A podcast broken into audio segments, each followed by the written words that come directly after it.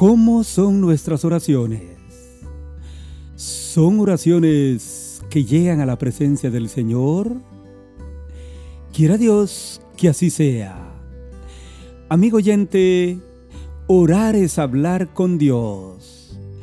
Y la Biblia nos enseña sobre todas las cosas cómo orar a Dios el Padre. Los discípulos le dijeron un día a Jesús, Señor, enséñanos a orar. Y él lo hizo. San Mateo capítulo 6 versículos 5 al 15 nos enseña hoy en palabras de Jesús cómo orar a Dios. Si usted desea aprender a orar como es debido, quédese aquí un momento y a la luz de la Biblia aprenderemos cómo orar a Dios al Padre. Primero, San Mateo capítulo 6 versículos 5 y 6 dicen así. Y cuando ores, no seas como los hipócritas, porque ellos aman el orar en pie en las sinagogas y en las esquinas de las calles, para ser visto de los hombres. De cierto digo que ya tienen su recompensa. Mas tú, cuando ores, entra en tu aposento y cerrada la puerta, ora a tu Padre que está en secreto, y tu Padre que ve en lo secreto te recompensará en público. Amén. Primero, cuando ores, dice la Biblia, ora a Dios el Padre en secreto, evitando ser como los hipócritas. Si podemos notar, amigo oyente, el contexto de esta sección bíblica contiene tres acciones religiosas, espirituales o cristianas que se deben de hacer en secreto. Estas son la limosna, o sea, la ofrenda o la ayuda que le demos a alguna persona, la oración y el ayuno mencionado en San Mateo 6:16. Los hipócritas en el tiempo del Señor Jesucristo distinguían su vida religiosa por orar para ser vistos de los hombres, por orar para ser alabados o aplaudidos por los hombres. Ellos mostraban a los hombres lo que hacían. Siempre querían agradar a la gente. Por eso Jesús nos advirtió con las siguientes palabras. Guardaos de hacer vuestra justicia delante de los hombres. Cuando den limosna o ayuda para alguien, no hagan tocar trompeta delante de ustedes, dijo Jesús. Cuando oren, no sean tampoco como los hipócritas. No sigan su ejemplo, no aprendan a orar como ellos, dijo el Señor. Y cuando ayunen, no sean austeros o severos como esta clase de gente los hipócritas en el tiempo del Señor hacían alarde de llevar una vida religiosa muy rigurosa y la mostraban a otros. Ante todo este cuadro, Jesús dijo por tres veces, de cierto digo que ya tienen su recompensa.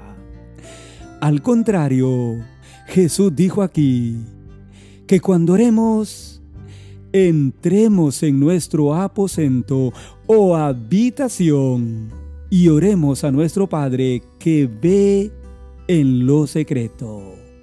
Note como dice, y cerrada la puerta, dijo Jesús. Es que cuando oramos, amigo oyente, es un momento íntimo entre usted y Dios, entre nosotros y el Señor. Es nuestro momento de oración y no podemos estar ocupados en otras cosas o en otros asuntos que no tienen nada que ver con la oración porque nos distraen.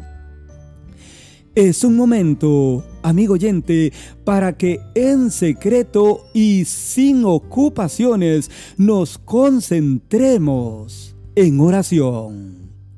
Y lo mejor es cerrar nuestros ojos y así hablar con el Señor.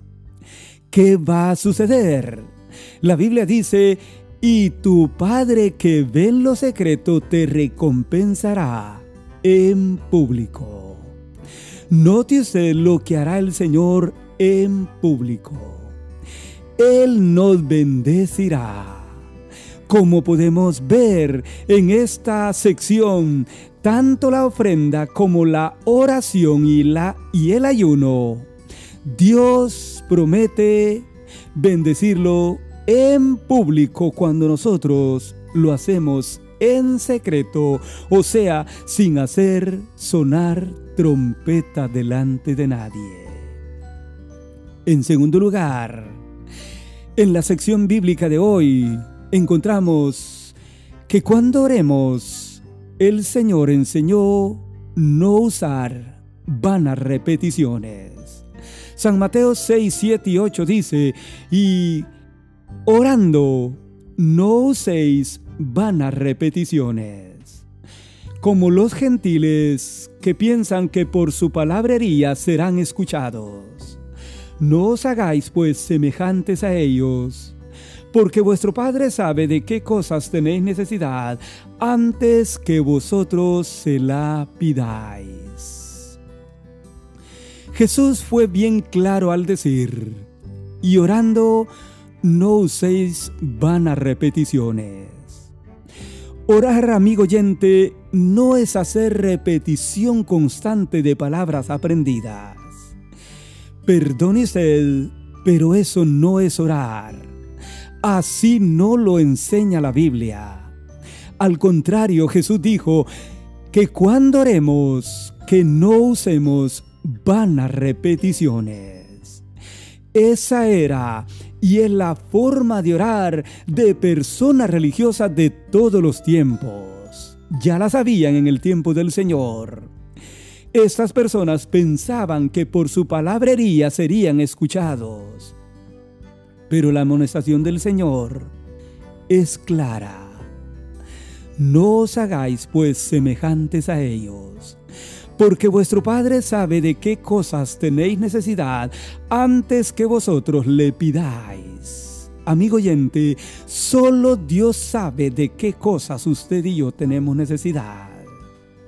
Pero cuando se las pidamos, no tememos que orar con vanas repeticiones, sino con palabras que salen de nuestro corazón y que van dirigidas a la presencia del Señor.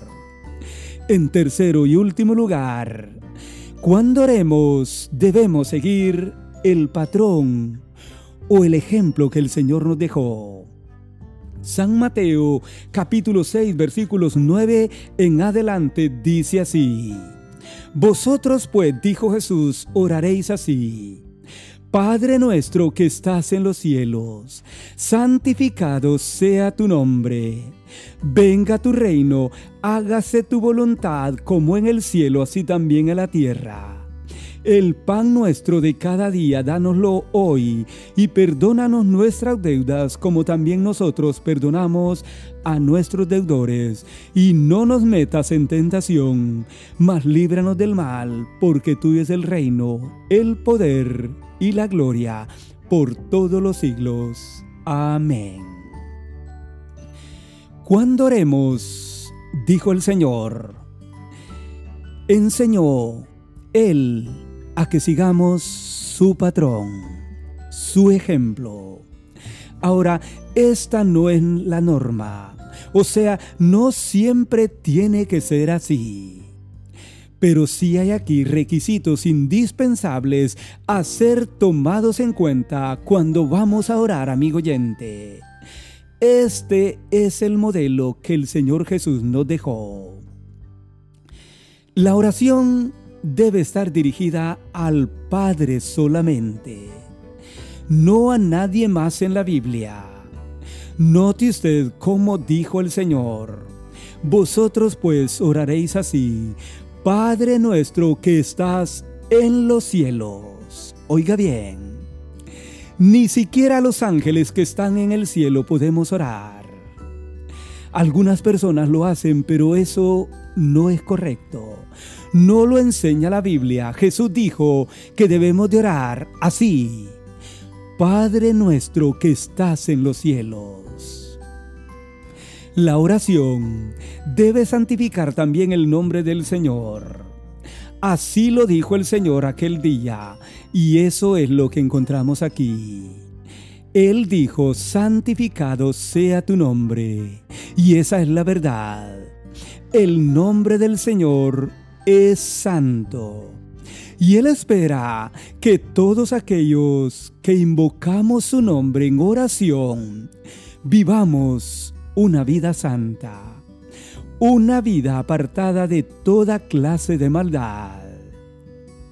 Luego, la oración puede incluir al Señor, o podemos decirle al Señor que venga a establecer su reino eterno. Así es, un día el Señor vendrá, amigo oyente, a establecer su reino en toda la tierra. Es Él el quien definitivamente va a mandar, va a gobernar en el mundo entero, en toda nación. Así que podemos decirle al Señor, venga tu reino. Luego la oración debe pedir la voluntad de Dios y no la mía. La Biblia dice, hágase tu voluntad como en el cielo, así también en la tierra. Note esto. Cuando oramos, debemos esperar que se hagan las cosas conforme a la voluntad de Dios y no la nuestra. Pero muchas veces queremos que se haga como yo digo y no como el Señor. La oración debe rogar la provisión del Señor. Debemos decir a Dios cada día, el pan nuestro de cada día, dánoslo hoy. Esto es, reconocer que nuestro alimento diario es el Señor quien lo da. Y así es, amigo oyente.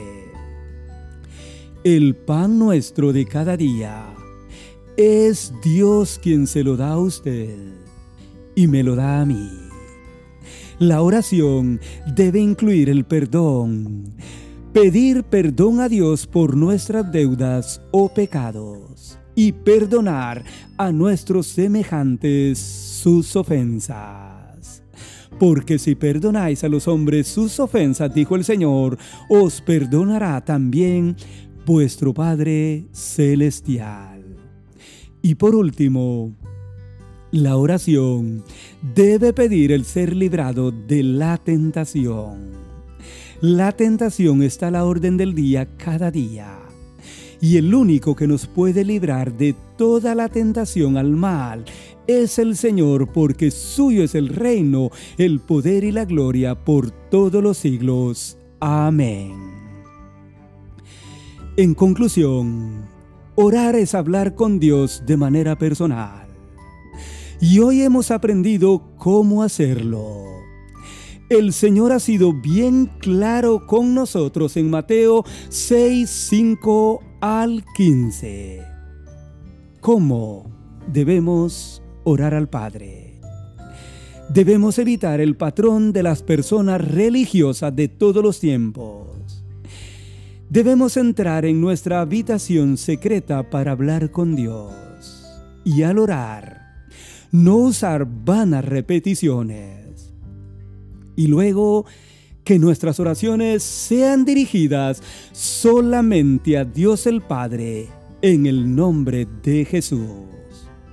Yo espero, amigo oyente, que así sea y que nosotros aprendamos a orar como el Señor Jesucristo lo enseñó. Que Dios le bendiga y gracias por haber escuchado el tema de este día. Bendiciones.